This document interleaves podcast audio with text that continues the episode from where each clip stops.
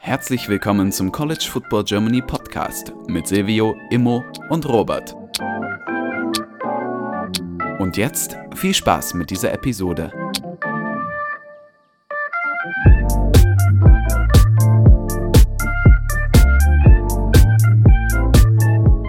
Hallo und herzlich willkommen zurück zu dieser neuen Folge des College Football Germany Podcast. Mit dabei ist heute Silvio. Moin. Immo. Moin.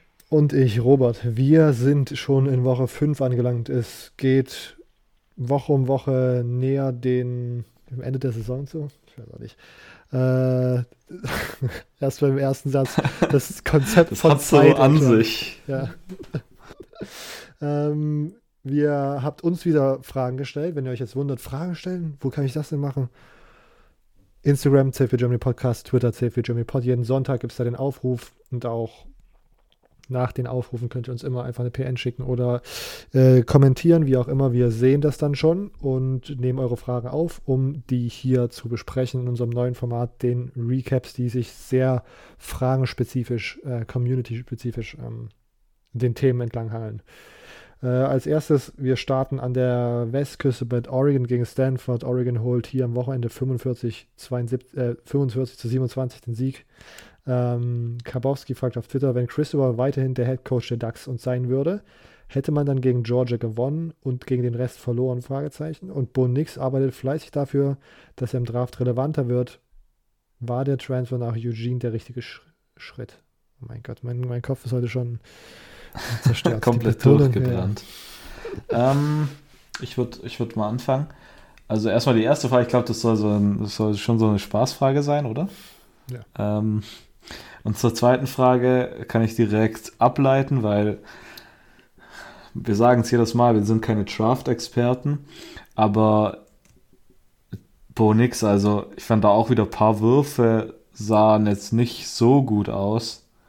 Und auch, also ich meine, lauftechnisch war das halt gegen Stanford abgefahren gut. Ich meine, das sagen auch die Stats am Ende mit fast 150 Rushing Yards und zwei Touchdowns. Aber ich glaube, wurftechnisch ist es immer noch teilweise so ein bisschen zu wenig. Und ich meine, letzte, was letzte Woche haben wir, glaube ich, ausführlich darüber geredet und wir haben, glaube alle gesagt, dass wir meinen, dass Bo Nix kein schlechter Quarterback ist. Äh, er halt einfach diese Spiele hat, in denen er richtig, richtig stark ist und dann irgendwie so ähm, weirde Games raushaut, wo einfach nichts läuft. Und ich denke, dass das auch NFL-Teams irgendwie sehen werden. Natürlich, ich glaube, wenn ich mich recht erinnere, haben NFL-Teams häufig das, dass sie viel auf Trades schauen, also ähm, auf zum Beispiel die Größe und so und dann wird so wie immer so äh, Draft-Hype aufgebaut und dann beim Combine wird dann auf einmal sehr große Hände gemessen und dann ist er auf einmal rising up the draftboard, sage ich mal. Ähm, ich weiß aber nicht, ob Bo Nix mit seinem Record, mit seinem Track Record, wenn man es so nennen will, ähm, wirklich so interessant für NFL-Teams ist. Besonders äh, sollten nächstes Jahr eigentlich einige gute Quarterbacks im Draft sein. Ich meine, wir haben CJ Stroud, wir haben ähm, ähm, Price, ne, Price ist doch von Alabama. Der letzte Jahr, jetzt fällt mir der Name nicht ein. Ähm, Price Young, oder? Ja. Äh, Will, Will Levin natürlich und dann auch sowas Levis. wie. Ha? Levis. Le Levis stimmt, ja. Ähm, ich komme auch schon komplett durcheinander. Ähm, dann solche Leute wie Hendon Hooker zum Beispiel, der jetzt richtig ähm, ohne Frage richt wahrscheinlich in den Draftboards hochgehen wird, weil er einfach eine unglaublich gute Saison spielt.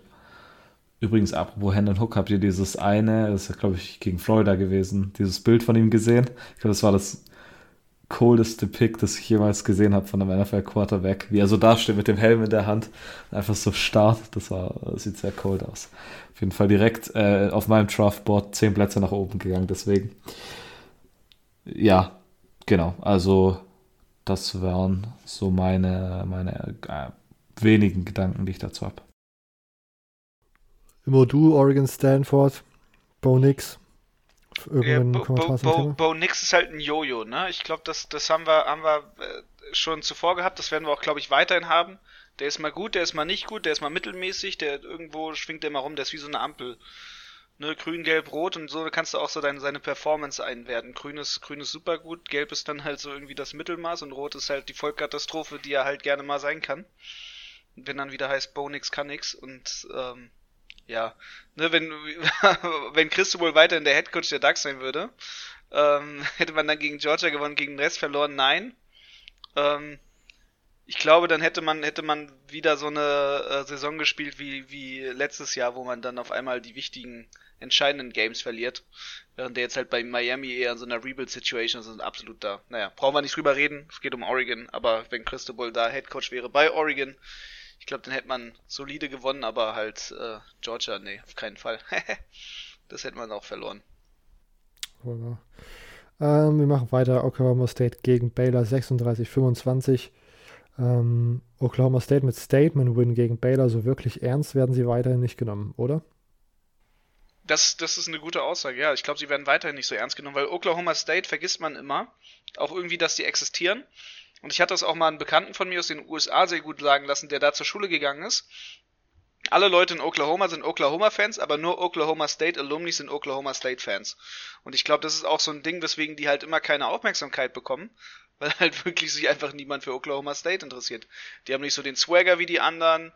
Das Logo ist irgendwie so ein bisschen 2010er Jahre statt 2020er jetzt so.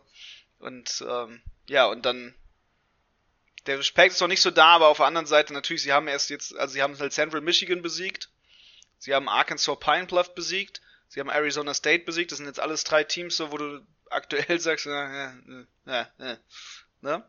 Also kannst du da rumstöhnen, aber halt eine riesen Aussage dazu treffen will man halt nicht. Und ich glaube, da kommt es aufs, aufs Texas Tech Game erst nächste Woche so richtig an, was eigentlich bei Oklahoma State dann abgeht. Silvio, Ergänzung dazu? Ähm, eigentlich nicht wirklich. Ich finde, aber wird Oklahoma State so äh, wenig beachtet dieses Jahr? Also ich meine, sie sind jetzt immer an 7 gerankt und ich glaube einfach, dass man dass Oklahoma State immer hinter, äh, äh, unter Oklahoma natürlich und hinter Texas gedacht wird, aber sie eigentlich immer diese solide Nummer 3 sind. Und ich glaube, das haben wir dieses Jahr auch schon mal gesagt. Und dann, wenn Oklahoma und, und Texas einfach dieses Jahr schlechter aussehen oder nicht richtig in die Saison kommen, dann ist eigentlich Oklahoma State direkt da und ich finde, die machen ihre Sache super definitiv ein Statement-Sieg jetzt. Ähm, bin auf jeden Fall gespannt, ob sie es halten können. Ich meine, die nächsten Wochen sind jetzt auf jeden Fall nicht das Leichte. Ich meine, auch so ein Spiel gegen Texas Tech nächste Woche oder diese Woche. Die, ich glaube, Texas Tech war kurzzeitig gerankt. Kann unter Umständen auch tricky sein und dann TCU, die natürlich, äh, wie wir jetzt diese Woche gesehen haben, gegen, gegen Oklahoma sehr, sehr gut aussehen. Äh, da könnte es vielleicht nochmal Probleme werden, aber aktuell sieht Oklahoma State nach dem besten Kandidaten aus. Äh, mit TCU wahrscheinlich auf, der, auf, den Gewinn der, auf den Gewinn der Big 12. Und oh, ich auch hab, der. Ich habe noch einen anderen Favoriten. okay. Ja, wenn du jetzt mit Kansas natürlich, aber. Ähm, ja. ja. Also ich habe immer noch Kansas State als, als Favoriten, aber insgeheim aber aktuell sieht, finde ich, alles, alles gut aus bei Oklahoma State. Natürlich, wie immer sagt, ich glaube, äh, das ist einfach so ein bisschen den Bedingungen verschuldet, dass Oklahoma State immer so ein wenig im in den Hintergrund gerückt wird, wenn es um, um die Big 12 geht. Ich glaube, das ist einfach diese Situation als zweite Garde, nenne ich es jetzt mal, äh, dass man hinter Oklahoma und Texas halt eben ist. Aber wenn es, wie gesagt, wie ich es gerade eben schon gesagt habe, wenn es bei den beiden einfach nicht läuft, dann ist man da und macht seine Sache eigentlich sehr, sehr gut.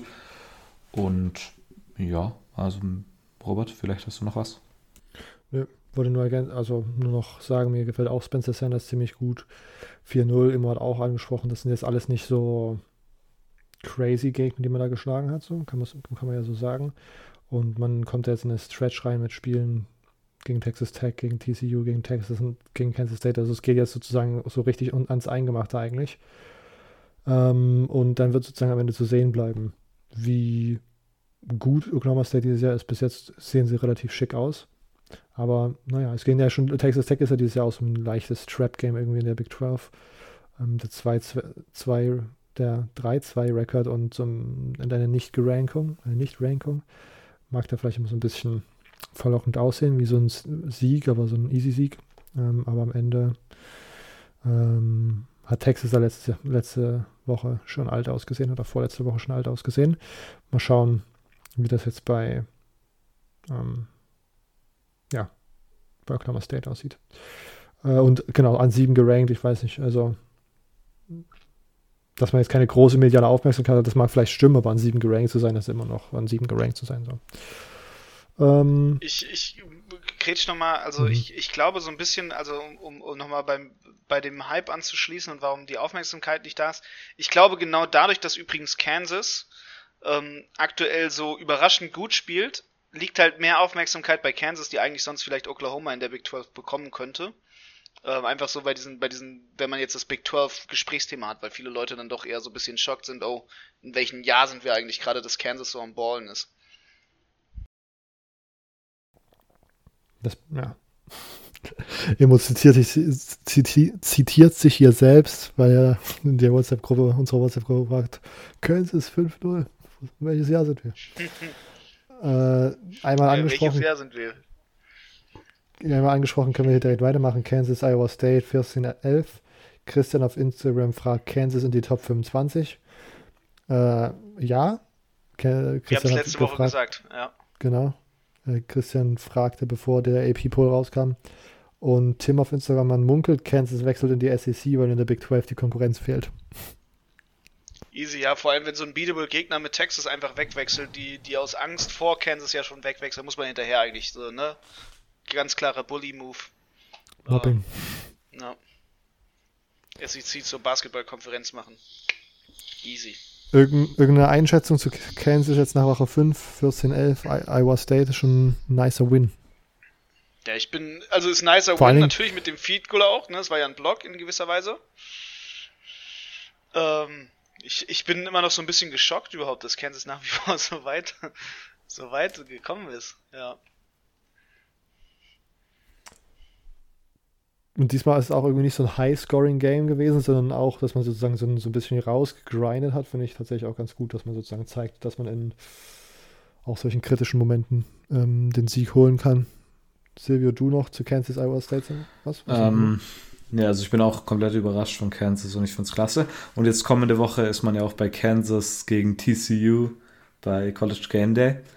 Und hätte das mir mal vor der Saison jemand gesagt, dass College Game Day nicht nur bei TCU gegen Kansas sein wird, sondern dass es in der gleichen Woche ist wie Oklahoma gegen, äh, gegen Texas und diese beiden Teams un unranked sein werden, das hätte ich, äh, hätte ich einfach nicht geglaubt. Ähm, ich meine, das, das Ding gegen Kansas, Kansas Iowa State war, dass es kein wirklich gutes Spiel war. Also von beiden Seiten natürlich. Ich meine, Jalen Daniels, den, man, den wir letzte Woche so gelobt haben, hat gerade noch nicht mal vor 100 Yards geworfen. Und auch übers Laufspiel war er nicht so effektiv wie äh, die Wochen davor. Bei weitem nicht so effektiv. Er hat, glaube ich, nicht mal 10, 10 Rushing Yards gehabt.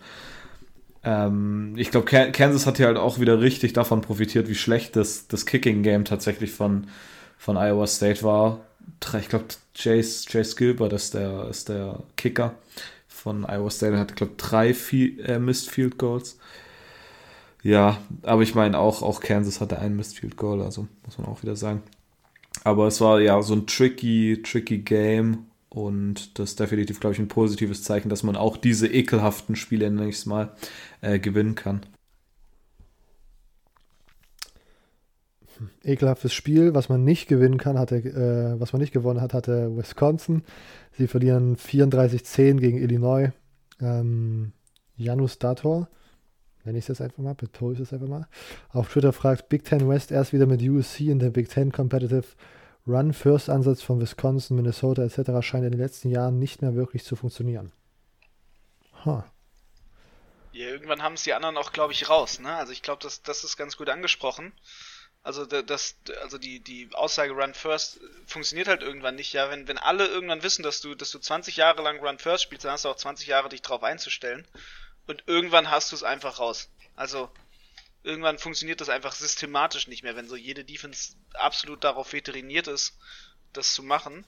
Und da muss man sich halt mal ein bisschen was einfallen lassen und ähm, ja. Ähm, dann auch äh, hier die News mit eingebaut. Paul Christ, äh, Paul Christ, äh, Head Coach von Wisconsin, jetzt nach einem schlechten Saisonstart stehen jetzt, glaube ich, 2-3. Ähm, entlassen. Silvio, State of Wisconsin.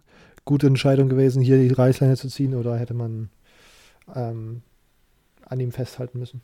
Also, äh, ich, ich würde sagen, es war auf jeden Fall eine Entscheidung, überraschend war. Aber dann, wenn man zurückdenkt, die letzten Wochen schon hat so ein paar Berichte gegeben, dass man bei Wisconsin nicht mehr so ganz glücklich mit der aktuellen äh, Situation äh, sei.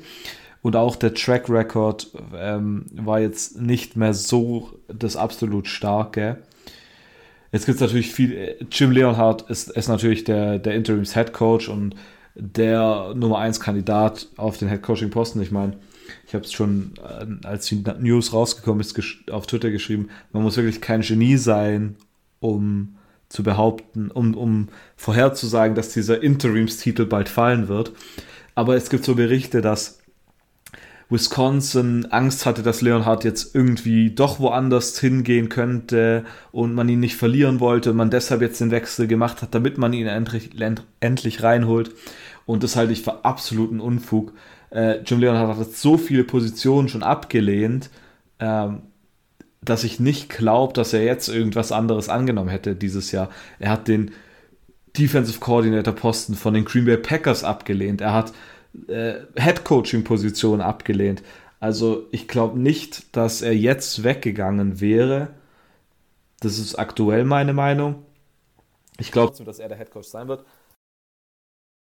Also auch hier Lance Leopold wäre natürlich ein Top Guy. Da hättest du einen Mann, wo du weißt, er kann nicht nur im Prinzip äh, Programs transformen, sondern er hat es immer wieder gemacht. Und als er damals D3 Head Coach war, war er auch in Wisconsin. Ich glaube, Wisconsin White, Whitewater, Whitehead, irgendwie so. Ähm, Whitewater gibt es auf jeden Whitewater, Fall. glaube ich. Äh, da hat, also er kommt einen Alternativkandidat, aber ich denke nicht, dass man da Alternativkandidaten braucht. Äh, ja, das, das wäre so mein, meine Einschätzung der Headcoaching-Situation. Äh, ich glaube, wird auch erstmal schwer, Liebold äh, jetzt, jetzt aktuell so zu locken, ne? Ja, ich glaube, er hatte auch in der Pressekonferenz gesagt, dass er ähm, schon in Kansas halt, um, um da zu bleiben, aber ich meine, das sagt irgendwie jeder Headcoach immer. Ja, das, also das, das ist ja die allgemeine Lüge. Ne? Vielleicht, ja. vielleicht noch, noch mal um auf die Frage von gerade eben zurückzukommen, um Minnesota vielleicht noch zu erwähnen, das war auch wieder ganz übel diese Woche. Äh, da war auf jeden Fall ähm, Ding zurück. Wie, wie nennt man es immer? Ähm, die Spoilermakers. Purdue schlägt ähm, Minnesota 20 zu 10, nachdem wir letzte Woche Minnesota so gelobt hatten. Und es waren wirklich auch Tanner Morgan irgendwie drei Interceptions geworfen und es lief einfach überhaupt nicht. Das sollte auf jeden Fall auch noch ähm, Erwähnung finden. Wohl wahr. Ähm, wir machen weiter, gehen in die SEC Georgia, Missouri 26, 22. Da hat man wieder ein bisschen gestruggelt, um das mal so zu sagen. Vielleicht ein Thema für eine kommende Episode, wo wir vielleicht nochmal mit Stefan quatschen können. Ähm, nichtsdestotrotz fragt Chris auf Instagram auch hier wieder vor dem AP-Pour, bevor der erschienen ist. Äh, was muss Georgia machen? Was muss Georgia noch machen, um von der Nummer 1 zu fallen? offenbar gegen Missouri zu strugglen, denn diese Woche sind sie auf zwei gefallen. Alabama mit einem dominanten Sieg gegen Arkansas hat sie wieder geliebt. Äh, jemand von euch einen Kommentar dazu? Ist äh, Georgias wiederholter Championship Run gerade in Gefahr oder sind das einfach so ein bisschen diese Erscheinungen, dass man einfach nicht sagen kann, SEC es sind einfach Walkthrough-Games, sondern selbst Teams wie Georgia müssen da manchmal sich ein bisschen durchkämpfen und haben solche ekelhaften Spiele. Ja, generell, also ich glaube, das, das ist halt immer so ein Ding, dieses Head in the Clouds und sowas, ne? wenn man zu sehr zu sehr schon denkt, man hat das, dann, dann wird's, dann wird's immer problematisch. Das ist natürlich auf der einen Seite für die Georgia Beatwriter so eine Sache, ne, dass die bestimmt auch gedacht haben, boah, das wird easy für die Fanbase, wenn man so siegestrunken ist. Aber auf der anderen Seite muss, darf, darf man auch nicht vergessen, Missouri ist ein gutes Team und äh, die SEC ist einfach eine fucking starke Konferenz, die halt nicht umsonst quasi ganz klar als die beste Conference aktuell gesehen wird im Football. Und ich glaube, das, das ist halt so ein Ding, ne? Das, und, und, es ist immer noch Football so. Wir reden von einem Sport, der halt upset-lastig ist. Und äh, dementsprechend ist natürlich ein Struggle da, aber man hat nicht sein, sein bestes Spiel gespielt, das muss man auch sagen. Und äh, es ist ein bisschen früh, so eine Leistung zu bringen für einen, für einen Mid-Season-Slumber, so, für, für so, einen, so einen Slump jetzt schon zu haben. Und wenn mich nicht, wenn mich nicht alles recht täuscht, hatten sie ja die Woche davor auch schon so, sag ich mal, Startschwierigkeiten, die ihre Stärke sozusagen von Anfang an aufs Feld zu bringen. Silvio, siehst du da irgendwie gerade eine kleine Gefahr aufrollen für die Bulldogs? Also theoretisch eigentlich nicht, aber man kann es auch irgendwie nicht ignorieren. Ich finde es auf jeden Fall mal gut, dass sie von der Nummer 1 weg sind. Ähm, ich meine, Alabama hat auch wieder genug gezeigt, um diesen Posten äh, zurückzuholen, auch wenn es natürlich zu dem Zeitpunkt aktuell überhaupt noch nicht wichtig ist. Aber ich finde es schon ein bisschen erschreckend, weil eigentlich sind das so Spiele, die man locker gewinnen sollte. Jetzt nicht, dass man erwartet, dass sie 70-0 gewinnen, aber einfach mit einer Leichtigkeit. Und äh, die Woche davor war, glaube ich, gegen Kent State.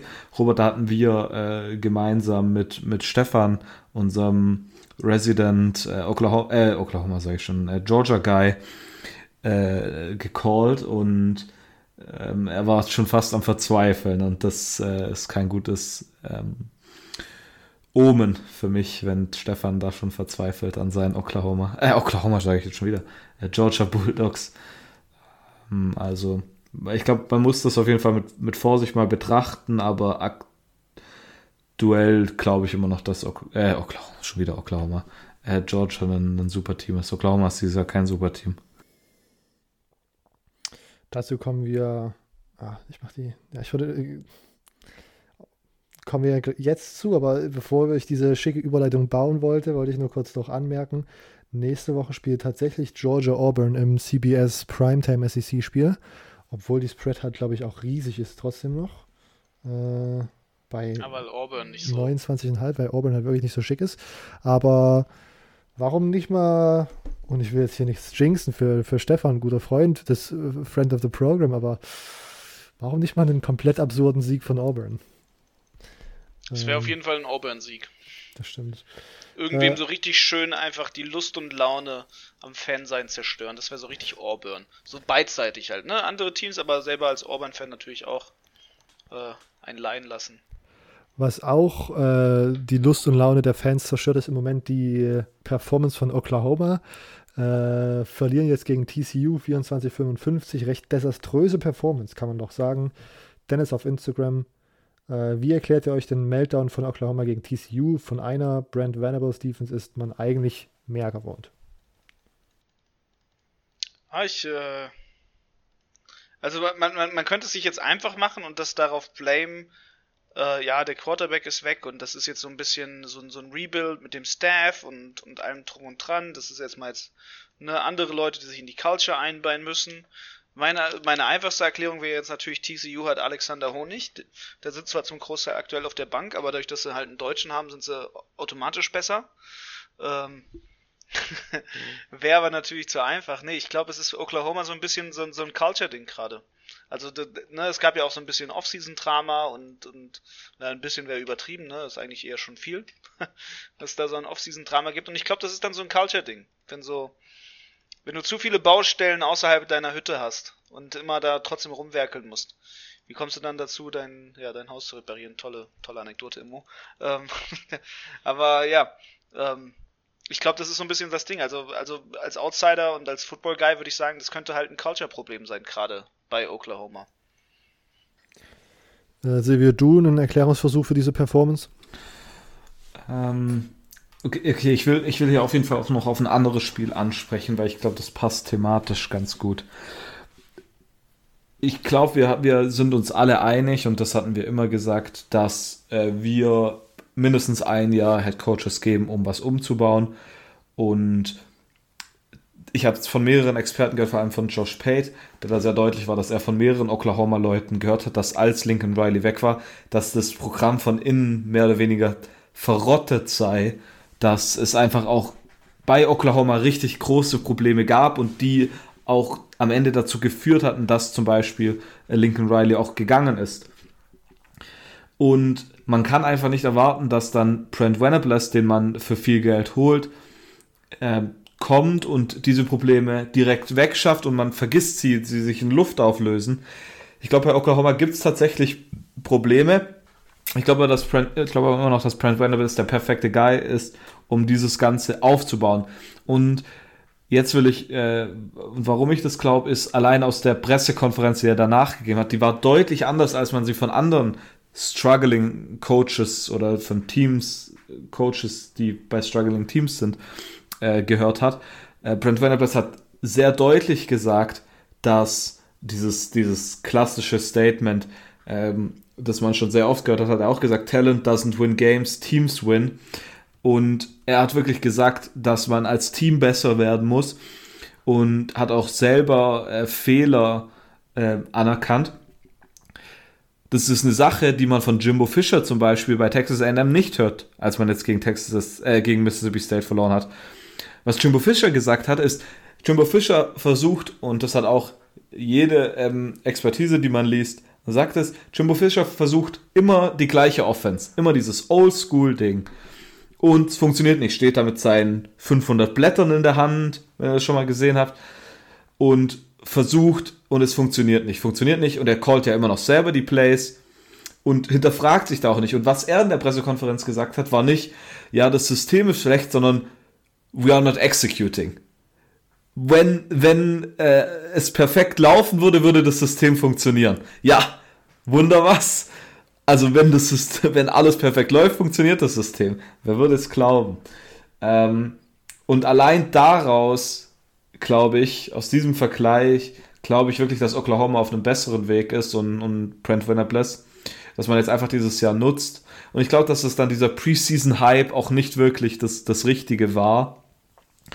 Bei, bei Texas A&M hingegen, zum nochmal da, da muss auch richtig was passieren. Also Jimbo Fischer muss sich jetzt wirklich überlegen, ob er mal den Schritt geht, entweder, und das haben auch viele gesagt, entweder seine Philosophie zu ändern oder wirklich mal das Play-Calling abzugeben. Anders äh, wird es, glaube ich, nicht, nichts mehr dabei bei Texas A&M. Sehr, sehr gute Überleitung, Silvia. Ähm, Bevor wir aber nochmal kurz zu Texas A&M kommen, wollte ich noch fragen, äh, so wie Max auf Instagram nämlich fragt, könnten wir dieses Jahr einen Big 12 Championship erleben? Weder mit Oklahoma noch mit Texas. Ja. Ja, ich meine, also wir haben ja diese Woche jetzt Texas gegen, gegen Oklahoma, sprich ein Team wird auf jeden Fall schon mal mindestens drei Niederlagen haben. Und ich glaube, dann ist das relativ, und ich meine, der Big 12 Rekord ist dann ja nicht mit, mit drei Niederlagen bisher. Ich finde es äh, sehr realistisch, dass wir zum Beispiel etwas wie Oklahoma State, TCU oder Kansas State, TCU, Kansas State, Oklahoma State, irgendwie sowas bekommen. Also ich würde es tatsächlich überraschend finden, wenn eins von beiden oder sogar wenn beide drin wären. Also äh, das würde ich, finde ich aktuell sehr unwahrscheinlich. Ja, für mich auch. Fühlt sich eher sehr, fühlt sich für mich recht, sogar relativ wahrscheinlich an, dass weder noch Oklahoma oder Texas äh, dieses Jahr im Championship Game stehen. Silvio hat schon angesprochen, auch bei Texas AM kriselt äh, Texas AM verliert nämlich mit 24 zu 42 gegen Mississippi State. Ähm, Max fragt dazu auf Instagram, wo sieht ihr aktuell das Problem bei Texas AM? Mit dem Talent und den Ressourcen sollte es bei weitem nicht der Anspruch sein, von Mississippi State vorgeführt zu werden. Und sollte Jimbo nicht auch langsam mal auf den heißen Stuhl sitzen? Silvio, du hast gesagt. Ich glaube. Ja, immer okay. Ich glaube. Silvio hat schon gesagt, er findet die Commu Communication nicht so schick, aber. Also ich, ich glaube nicht, dass Jimbo Fischer auf dem, auf dem, Head äh, auf dem äh, Hot Seat sitzt und ich glaube auch, dass es da noch lang dauert, bis er das tut. Ich, ich glaube einfach, dass, dass Texas A&M viel zu viel Geld bezahlt aktuell an ihn. Natürlich ähm, wird es da immer einen Weg rausgeben, aber glaube einfach, dass Jimbo Fischer in dieser Ära jetzt des College Footballs keinen Erfolg mehr haben wird, wenn er offensiv nicht irgendwas verändert. Ich meine, wir haben da das eine Mal über Hans King gesprochen, wie übel der aussah. Ich glaube einfach, das ist also ein Ebenbild von der ganzen Offense. Ich meine, da ist so viel Talent bei Texas A&M und jetzt bekommt man schon wieder eine, äh, schon wieder hat einen Five-Star dahin committed. Also man bekommt dieses ganze Talent, aber mit der Offense funktioniert es halt einfach nicht. Und ich glaube wirklich, dass äh, Jimbo Fisher da irgendwas machen muss. Und die einfachste Sache wäre, wenn er tatsächlich einen OC holt und äh, das Play-Calling abgibt. Ob er das macht, ich bezweifle es mal. Aber äh, ich glaube tatsächlich, solange das nicht passiert oder eben Jimbo Fisher seine Philosophie ändert, was ich noch weniger denke, ähm, wird, wird Texas A&M keinen Erfolg haben. Ja. Ich glaube, ja, dem würde ich so zustimmen. Ich glaube auch nicht, dass er, dass er noch nicht auf dem Hotseat sitzt und ich glaube auch nicht, dass das nach dieser Saison unbedingt der Fall sein wird, aber ich könnte mir vorstellen, dass tatsächlich da die Hintergrundmänner im Programm langsam ein bisschen Druck machen und sagen, okay, wir müssen hier irgendwas ändern und dann sozusagen darauf pochen, dass eben mal ein ähm, innovativer OC kommt, der dann sozusagen auch mal ein paar mehr ähm, ja, Play-Calling Responsibilities übernehmen soll und so weiter und so fort, weil ich glaube, ich weiß nicht, man, man sieht hier irgendwie, dass das sich alles in so eine bestimmte Richtung entwickelt und diese Entwicklung irgendwie nicht wirklich nach, also es, es gibt nicht so richtig einen Fortschritt, den man sieht. Also im Recruiting offensichtlich und ich glaube, für das nächste Jahr sieht auch schon wieder ziemlich gut aus. Da kamen jetzt wieder ein paar Nachrichten, dass äh, Texas A&M auch da wieder auf ne, richtigen, äh, auf sehr gutem Weg ist. Aber wenn dann nicht mal auf dem Feld irgendwie eine Änderung kommt oder nicht mal irgendwie man so ein bisschen Progress sieht, dann ist das alles eine, na, keine Ahnung, es ist alles so eine Entwicklung, wo man sich fragt, was, warum bezahlt man so viel Geld und warum ja, nimmt man da nicht mal ein bisschen irgendwie Geld in die Hand, um einen, einen Koordinator zu holen, der sozusagen. Ein bisschen Erfolg versprechen kann. Genug, also genug Geld für den Buyout ist auf jeden Fall da, ne? Wenn man sich Recruits kaufen kann, kann man sich auch den Buyout leisten. Ja, und mein Gott, und am Ende weiß ich nicht. Ich, ich glaube halt, dass, dass äh, Jimbo da schon irgendwie ziemlich äh, tief verankert mittlerweile in diesen Strukturen ist, so bei Texas A&M. Deswegen finde ich es aber, aber zum Beispiel, wenn wir jetzt mal zurück äh, schauen, wie ähm, Harbaugh diesen, diesen Deal angenommen hat, wo sozusagen sein Gehalt restructured wurde und dann es dann sozusagen weniger festes Gehalt war und mehr Gehalt, was durch so Incentives und so Leistungsboni und sowas gibt. Das wäre natürlich so eine Möglichkeit, wie man so einen Contract restructured. Auf der anderen Seite sehe ich aber gerade Jimbo halt in diesem, in dieser also bei, Michigan ist es ja so schlecht gelaufen, dass äh, Harbour dann gefühlt das sozusagen akzeptieren musste oder es hieß dann, okay, wir lassen den Vertrag auslaufen und du bist hier weg. Und bei Jimbo sehe ich diese Situation halt noch nicht, aber das wäre zumindest so irgendwie eine Situation, wie ich mir das vorstellen könnte, dass man sich da einigt und man sozusagen da so ein Incentive setzt, ähm, Änderungen zu bringen. Aber wie gesagt, ich glaube, leider ist das jetzt gerade, oder leider für ähm, Texas A&M-Fans sieht das für mich, fühlt sich das für mich eher an wie Jimbo ist jetzt in so einer Power-Situation, wo er zumindest diese Saison noch aushält. Egal, wie schlimm es dann am Ende aussieht. Ähm, ja, sonst, sonst noch was dazu oder letzte Frage? Letzte Frage. Ne, zum generellen Thema, Themen auf Instagram. Welche Mannschaft ist nach Saisonstart die jeweils größte Überraschung, positiv wie negativ? Also positiv muss auf jeden Fall Kansas sein. Ich glaube, da führt kein, kein Weg daran vorbei negativ. Für mich Michigan State, also äh, ich meine natürlich, ich habe da die Fanbrille ein bisschen auf, aber ich glaube am Anfang von der Saison Preseason Rankings, wie, wie wir es schon immer sagen, sind ziemlich bescheuert. Aber man war, glaube ich, in den Top 15 sogar.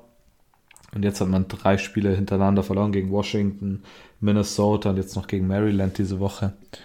Äh, es sah wirklich wieder sehr übel aus. Also für mich äh, Kansas auf jeden Fall positiv und Michigan State negativ. Aber ist natürlich äh, den einfachen Weg, den ich hier gegangen bin. Positiv würde ich vielleicht noch Tennessee nennen und auf jeden Fall Penn State. Penn State haben wir vor, habe ich aber vor ein paar Wochen schon mal gesagt, dass ich sehr positiv von Penn State bisher überrascht bin. Und jetzt ist man auch gut in den Top 10 drin. Immo? Ja, ich, also Kansas auf jeden Fall positiv, ne? Kann ich mich nur so anschließen. Ja, Michigan State, also äh, trotz all den Shit-Talk und so auf jeden Fall. Ähm, das hätte man so nicht erwartet. Ansonsten, ich bin von Miami sehr enttäuscht. Also, ich glaube, damit hat keiner gerechnet, dass die jetzt so bisher schon zwei Spiele verlieren und vor allem nicht mit all dem Geld und all den Coaches Bass und all dem Hype. Und dann verlierst du einfach nicht gegen Middle Tennessee State. Das ist einfach unglaublich enttäuschend. Ähm, natürlich so, da das ein bisschen an Texas auch natürlich mal wieder enttäuschend. So, nix, we are back, ne? We are, we are back to being shitty. Ähm, ja, und das, das ist alles das, das also ich bin, bin vor allem sehr überrascht, sag ich mal, von den beiden SEC-Wechslern, also Oklahoma sowie Texas. Ähm, das ist eher mehr enttäuschend als gerade aktuell motivierend, aber uh, time will tell. Ja. Ähm, positiv überraschend tut mich auch im Moment Florida. Die haben es äh, Florida State, sorry. Äh, Florida. Schön wär's, ist, ne? ja, Florida ruft bei mir Emotionslose hervor. Äh, Florida State aber auf der anderen Seite startet sehr stark in die Saison mit vier Niederlagen, hat es gegen Wake Forest verloren, 21-31. Und hat jetzt auch noch einen knackigen Rest ACC-Schedule, sage ich mal so. Aber man spielt dann auch noch irgendwie gegen Miami, gegen Georgia Tech. Syracuse ist auch 5-0 gegangen, aber to, to, be honest, ich kann mir vorstellen, dass Florida State da ganz gut mithalten kann. Und dass man am Ende vielleicht auch Florida, dieses äh, im Derby sozusagen, so ein bisschen ähm, gut äh, ärgern kann, gut mithalten kann, vielleicht da sogar den Sieg rausholt. Also die sind, äh, glaube ich, tatsächlich auf einer ganz guten Entwicklungsstufe. Ähm, und negativ, hm, hm, hm, ich glaube, ich würde hier auch nochmal Texas AM reinwerfen. Wir haben schon lang und breit drüber geredet. Ähm, und was mich halt enttäuscht, ist, dass Texas AM die letzten Jahre immer dieses Team war, wo man sagt hat, dass die müssen dieses Jahr so einen Durchbruch haben, die müssen dieses Jahr so einen Durchbruch haben und dann ist es dann irgendwie doch meistens dieser Durchbruch nie gekommen, weil sie dann entweder viele Spiele gewonnen haben, aber gegen Alabama verloren, dann außerhalb, der, äh, außerhalb des Championship Games gewesen sind. Oder sie verlieren ein, zwei Spiele in der Saison, gewinnen dann gegen Bama und sind dann damit außerhalb des SEC Championship Games. Also es ist irgendwie alles so weird und dann diese Saison, wo man es einfach gerade nochmal diese Ernüchterung konzentriert bekommt in diesen Spielen, die man sich da jetzt anschaut und sich einfach so eine deprimierende Offense anschaut und so viel, so wenig Kreativität dort sieht, das ist alles, ähm, fühlt sich an wie verschwendete Ressourcen. Also es ist so viel Potenzial da und dann lässt sich das irgendwie einfach nie auf dem Platz, äh, kann man das einfach nie auf dem Platz sehen. Sehr, sehr komisch, recht deprimierend, recht enttäuschend für mich. Ähm, ja. Gut, das war's tatsächlich. Äh, Jungs, irgendwelche Anmerkungen, irgendwelche Ergänzungen, wie auch immer? Aktuell nicht, nein. Oder Rap? Dann äh, Recruiting-technisch, ein deutscher Spieler, also drei deutsche Spieler, gerade ein bisschen Neues, obwohl wir können, können wir erwähnen, also Max Stege, Boise State Commitment, Bruno Dahl hat gerade seine ersten Offers eingefahren von Southeastern Louisiana und Akron. Und wenn wir auf die Future Generations gucken, Justin Hasenhüttel, Felix Döge, weil sehr interessante Spieler, vor allem Justin Hasenhüttel als seine erste SEC-Offer mit Vanderbilt, äh, wollte ich einfach nur mal reinwerfen. Ja. Sehr, sehr schön. Kleines Let's go. Update. Dem deutschen, deutschen Football geht voran. Also viele Jugendspieler aus Deutschland, die gerade ein bisschen was machen. Genau, und Elias Rieder hat auch South Eastern Louisiana FCS. Ähm, ja, der deutsche Football wächst. Sehr, sehr nice. Ähm, wenn ihr unserem Podcast wachsen helfen wollt, folgt uns auf Instagram, CFP Germany Podcast, auf Twitter, CFP Germany Pod. Ihr hört uns nächste Woche Mittwoch wieder. Äh, bis dahin. Ciao.